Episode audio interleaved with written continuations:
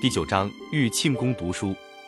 我六岁那年，隆裕太后为我选好了教书的师傅，钦天监为我选好了开学的吉日良辰。宣统三年旧历七月十八日晨刻，我开始读书了。读书的书房先是在中南海营和补同书屋，后来移到紫禁城斋宫右侧的玉庆宫，这是光绪小时念书的地方。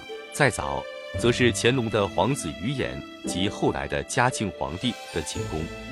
玉清宫的院子很小，房子也不大，是一座工字形的宫殿，紧紧地夹在两排又矮又小的配房之间，里面隔成许多小房间，只有西边较大的两场间用作书房，其余的都空着。这两间书房和宫里其他的屋子比起来，布置的较简单。南窗下是一张长条几，上面陈设着帽筒、花瓶之类的东西，靠西墙是一溜炕。起初念书就是在炕上，炕桌就是书桌，后来移到地上，八仙桌代替了炕桌。靠北板壁摆着两张桌子，是放书籍文具的地方；靠东板壁是一溜椅子、茶几。东西两壁上挂着纯贤亲王亲笔给光绪写的承冕式条屏。比较醒目的是，北板壁上有个大钟，盘面的直径约有二米，指针比我的胳膊还长。中的基件在板壁后面，上发条的时候要到壁后摇动一个像汽车摇把似的东西。这个奇怪的庞然大物是哪里来的？为什么要安装在这里？我都不记得了。甚至它走动起来是什么声音，报时的时候有多大响声，我也没有印象了。尽管玉庆宫的时钟大得惊人，玉庆宫的人却是最没有时间观念的。看看我读的什么书，就可以知道。我读的主要课本是《十三经》，另外加上辅助教材《大学演义》《朱子家训》《庭训格言》《圣谕广训》《御批通鉴集览》《圣武记》《大清开国方略》等等。十四岁起又添了英文课，除了英语读本，我只念了两本书，一本是《爱丽丝漫游奇境记》，另一本是译成英文的《中国四书》。满文也是基本课，但是连字母也没学会。就随老师伊克坦的去世而结束。总之，我从宣统三年学到民国十一年，没学过加减乘除，更不知声光化电。关于自己的祖国，从书上只看到同光中兴；关于外国，我只随着爱丽丝有了一次奇境。什么华盛顿、拿破仑、瓦特发明蒸汽机，牛顿看见苹果落地，全部知道。关于宇宙，也超不出太极生两仪。两仪生四象，四象生八卦。如果不是老师愿意在课本之外谈点闲话，自己有了阅读能力之后看了些闲书，我不会知道北京城在中国的位置，也不会知道大米原来是从地里长出来的。当谈到历史，他们谁也不肯揭穿长白山仙女的神话；谈到经济，也没有一个人提过一斤大米要几文钱。所以我在很长时间里总相信我的祖先。是由仙女佛库伦吃了一颗红果生育出来的。我一直以为每个老百姓吃饭时都会有一桌子菜肴。我读的古书不少，时间不短，按理说对古文总该有一定的造诣，其实不然。首先，我念书极不用功，除了经常生些小兵借题不去以外，实在没题目又不高兴去念书，就叫太监传谕老师放假一天。在十来岁以前。我对玉庆宫的书本，并不如对玉庆宫外面那棵桂柏树的兴趣高。在玉庆宫东跨院里有棵桂柏树，夏天那上面总有蚂蚁，成天上上下下忙个不停。我对它们产生了很大的好奇心，时常蹲在那里观察它们的生活，用点心渣子喂它们，帮助它们搬运食品，自己倒忘了吃饭。后来我又对蛐蛐、蚯蚓发生了兴趣。叫人搬来大批的骨瓷盆缸喂养，在屋里念书，兴趣就没这么大了。念到最枯燥无味的时候，只想跑出来看看我这些朋友们。十几岁以后，我逐渐懂得了读书和自己的关系，怎么做一个好皇帝，以及一个皇帝之所以为皇帝都有什么天经地义。我有了兴趣，这兴趣只在道而不在文。这种道大多是皇帝的权利，很少是皇帝的义务。虽然圣贤说过“民为重，社稷次之，君为轻，君是臣为草芥，臣是君为寇仇”之类的话，但更多的话却是为臣工百姓说的。如所谓君君臣臣父父子子等。在第一本教科书《孝经》里，就规定下了始于事亲，忠于事君的道理。这些顺耳的道理，开讲之前我是从师傅课外闲谈里听到的，开讲以后也是师傅讲的比书上的多。所以真正的古文，倒不如师傅的古话给我的印象更深。许多旧学塾出身的人都背过书，据说这件苦事确实给了他们好处。这种好处我却没享受到。师傅从来没叫我背过书，只是在书房里念几遍而已。也许他们也考虑到念书是应该记住的，所以规定了两条办法：一条是我到太后面前请安的时候，要在太后面前把书从头念一遍给她听。另一条是我每天早晨起床后，由总管太监站在我的卧室外面，大声的把我昨天学的功课念几遍给我听。至于我能记住多少，我想记不想记就没有人管了。老师们对我的功课从来不检查，出题作文的事从来没有过。我记得做过几次对子，写过一两首律诗，做完了，老师也不加评语，更谈不上修改。其实。我在少年时代是挺喜欢写写东西的，不过既然老师不重视这玩意，我只好私下里写给自己欣赏。我在十三四岁以后看的闲书不少，像明清以来的笔记、野史，清末民初出版的历史演义、剑仙快客、公案小说，以及商务印书馆出版的说不从书等等，我很少没看过的。再大一点以后，我又读了一些英文故事。我曾仿照这些中外古今作品。按照自己的幻想编造了不少传奇，并且自制插图，自编自看。我还化名向报刊投过稿，大都遭到了失败。我记得有一次用邓九林的化名，把一个明朝诗人的作品抄寄给一个小报，编者上了我的当，给登出来了。上当的除了报纸编者，还有我的英国师傅庄士敦。他后来把这首诗译成英文，收进了他的著作《紫禁城的黄昏》，以此作为他的学生具有诗人气质的例证之一。我的学业成绩最糟的，要数我的满文，学了许多年，只学了一个字。这就是每当满族大臣向我请安，跪在地上用满族语说了照例一句请安的话，意思是奴才某某跪请主子的圣安之后，我必须回答的那个伊利起来。我九岁的时候，他们想出一条促进我学业的办法，给我配上伴读的学生。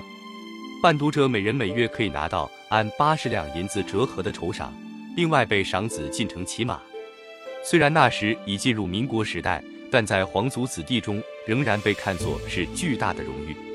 得到这项荣誉的有三个人，即溥杰、玉琮、溥伦的儿子，伴读汉文；溥家七叔载涛的儿子，伴读英文。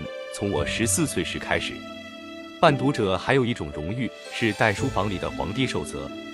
成王有过则踏薄秦，既有此鼓励，因此在我念书不好的时候，老师便要教训伴读的人。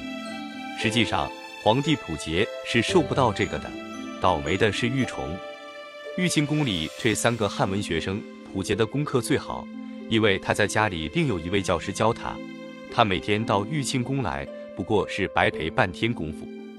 玉虫的成绩最坏，这倒不是他没另请师傅，而是他由于念得好也挨说，念不好也挨说，这就使他念得没有兴趣。所以他的低劣成绩可以说是职业原因造成的。赏子进城骑马也叫赏朝马。军机处每年将一二品大臣年六十以上者开单请旨，一般皆可获准。推侍郎。正二品以下的不一定全准，内廷官员往往特蒙私礼不复问年，亲王以下之辈子则皆可准许。准其者由东华门入至华亭下马，由西华门人至内务府总管衙门前下马。这种赏赐也是封建朝廷给予臣下的一种巨大的荣誉。我在没有伴读同学的时候，确实非常淘气。我念书的时候，一高兴就把鞋袜全脱掉。把袜子扔到桌子上，老师只得给我收拾好，给我穿上。有一次，我看见徐芳老师的长眉毛好玩，要他过来给我摸摸。在他遵命斧头过来的时候，给我冷不防的拔下了一根。徐芳后来去世，太监们都说这是被万岁爷拔掉树眉的缘故。还有一次，我的陆润祥师傅竟被我闹得把君臣都忘了。记得我那次无论如何念不下书，只想到院子里看蚂蚁到窝去。陆老师先用了不少婉转的话劝我，什么文质彬彬，然后君子，我听也听不懂，只是坐在那里东张西望，身子扭来扭去。陆师傅看我还是不安心，又说了什么君子不重则不为，学则不顾。我反倒索性站起来要下地了。这时他着急了，忽然大喝一声：“不许动！”我吓了一跳，居然变得老实一些。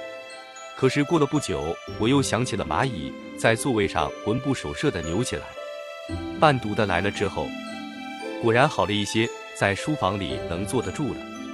我有了什么过失，师傅们也有了规劝和警戒的方法。记得有一次，我蹦蹦跳跳地走进书房，就听见陈老师对坐的好好的玉虫说：“看你何其轻佻。”我每天念书时间是早八时至十一时，后来添了英文课，在下午一至三时。每天早晨八时前，我乘坐金顶黄轿到达玉庆宫。我说了一声“叫”，太监即应声出去，把配房里的老师和伴读者叫了来。他们进殿也有一定程序，前面是捧书的太监，后随着第一堂课的老师傅，在后面是伴读的学生。老师进门后，先站在那里向我注目一下，作为见面礼，我无需回礼，因为虽师臣也，虽徒君也。这是礼法有规定的。然后普杰和玉虫向我请跪安，礼毕，大家就坐。桌子北边朝南的独坐是我的，师傅坐在我左手边面西的位子上，顺他身边的是伴读者的座位。这时太监们把他们的帽子在帽筒上放好，鱼贯而退，我们的功课也就开始了。我找到了十五岁时写的三页日记，可以看出那时念书的生活情况。辛亥后。在我那一圈里，一直保留着宣统年号。这几页日记是宣统十二年十一月的。二十七日晴，早四时起，书大福字十八章。八时上课，同土节玉，重共读《论语》《周礼》《礼记》《唐诗》，听陈师讲通见机览。九时半参毕，复读《左传》《五梁传》，听朱师讲《大学演义》及写访对对联。至十一时，功课毕，请安。四官，是庄士敦位置，因微受感冒，遂还养。新店书福寿字三十章，复阅各报，至四十参。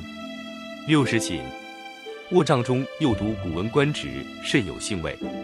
二十八日，经早四时即起，静坐少时，至八时上课，仍如昨日所记。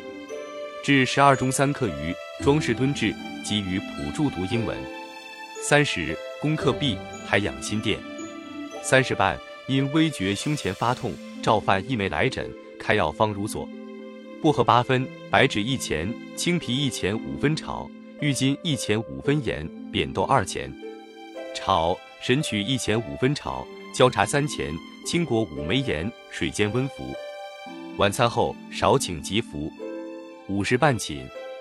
二十九日晴，夜一时许，即被呼醒，觉甚不适，即下地方知已瘦。梅毒，二人伏于已行，之前是已晕去，卧于榻上，少请即醒，又阅数十乃愈。而在于寝室之二太监亦晕倒，今日方知梅之当勤警戒也。八时，陆润祥师傅是江苏元和人，做过大学士。教我不到一年就去世了。教满文的伊克坦是满族正白旗人，满文翻译进士出身，教了我九年多满文。何路一同来的陈宝琛是福建闽县人，西太后时代做过内阁学士和礼部侍郎，是和我相处最久的师傅。陆死后天上教汉文的，做过国子城的徐芳，南书房翰林朱一帆和以光绪陵钱直松而出名的梁鼎芬。对我影响最大的师傅，首先是陈宝琛，其次是后来教英文的英国师傅庄士敦。陈在福建有才子之名，他是同治朝的进士，二十岁点翰林，入阁后以敢于上谏太后出名，与张之洞等有清流党之称。他后来不像张之洞那样会随风转舵，光绪十七年被借口南洋事务没有办好，降了五级，从此回家赋闲，一连二十年没出来，直到辛亥前夕才被启用。原放山西巡抚，未到任就被留下做我的师傅，从此没离开我，一直到我去东北为止。在我身边的遗老之中，他是最称稳健谨慎的一个。当时在我的眼中，他是最忠实于我、最忠实于大清的。在我感到他的谨慎已经妨碍了我之前，他是我唯一的智囊。事无巨细，闲待一言绝言。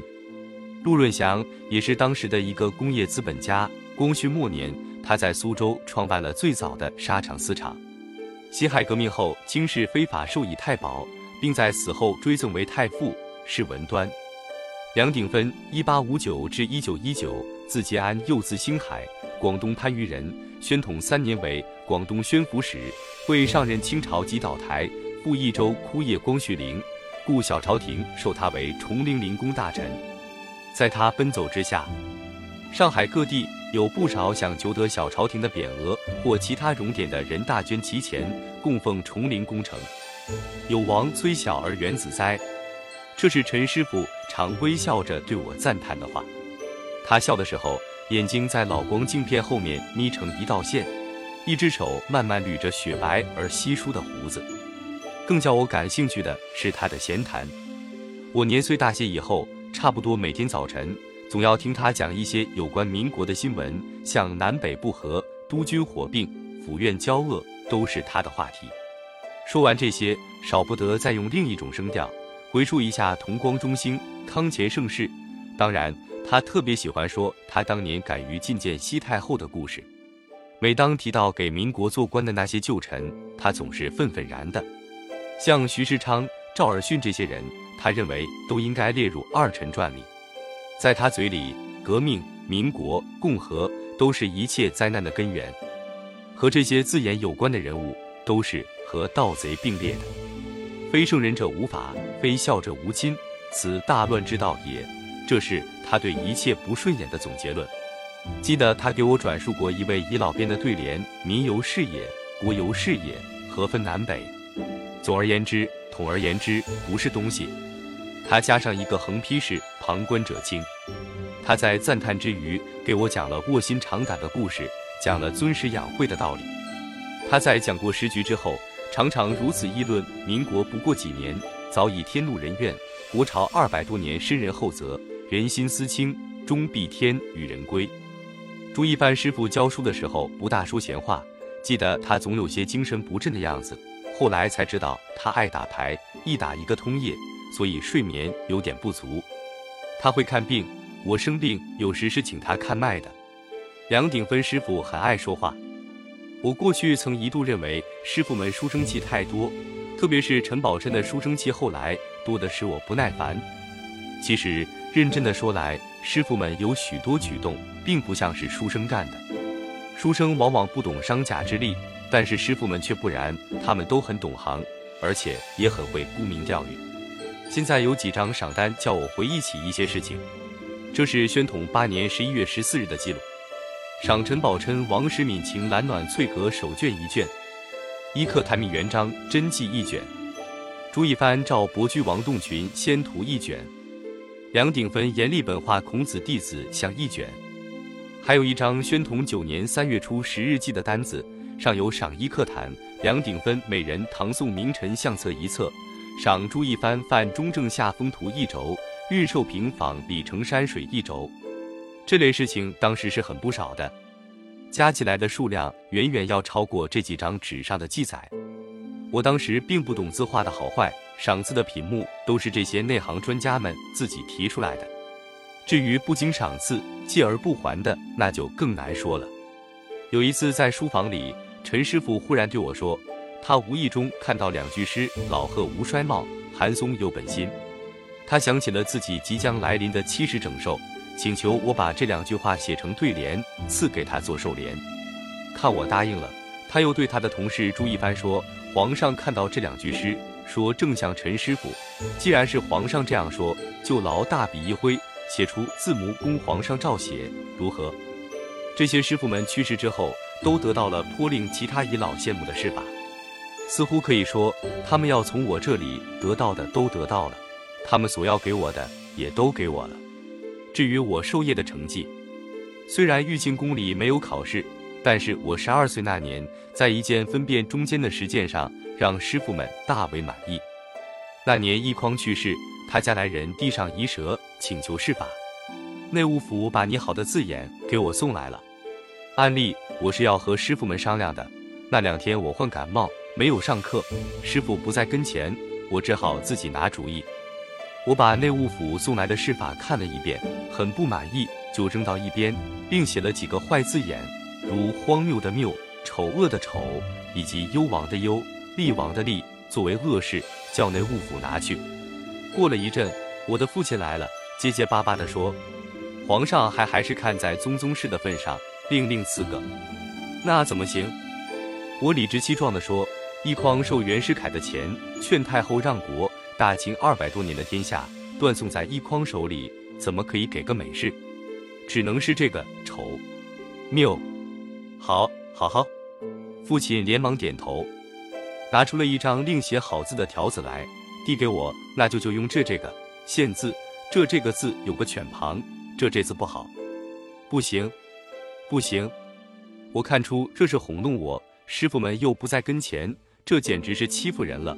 我又急又气，哭了起来。犬字也不行，不行不行，不给了，什么字眼也不给了。我父亲慌了手脚，脑后的花铃跳个不停。别哭别哭，我找找找上书房去。第二天，我到玉清宫上课，告诉了陈宝琛。他乐得两只眼睛又眯成了一道缝，连声赞叹：“皇上跟王爷争的对，争的对！有王崔小儿元子哉！”南书房翰林们最后拟了一个“密”字，我以为这不是个好字眼，同意了。到后来从苏洵的诗法考上看到追捕前过曰密时，想再改也来不及了。但是这次和父亲的争论，经师傅们的传播，竟在遗老中间称颂一时。杨鼎芬在试讲日记里有这样一段文字：宣统九年正月初七百，庆亲王奕匡死。初八日，仪蛇上，内务府大臣拟指示曰：“折尚不可。”初十日，召见世序、少英、麒麟、御曰：“义匡贪赃误国，得罪列祖列宗，我大清国二百余年之天下，一手坏之，不能。于是以而视之曰密。”施法考追捕前过曰密，奕匡本有大罪，天下恨至。传闻上欲如此，凡为忠臣义士，弥不敢弃曰真英主也。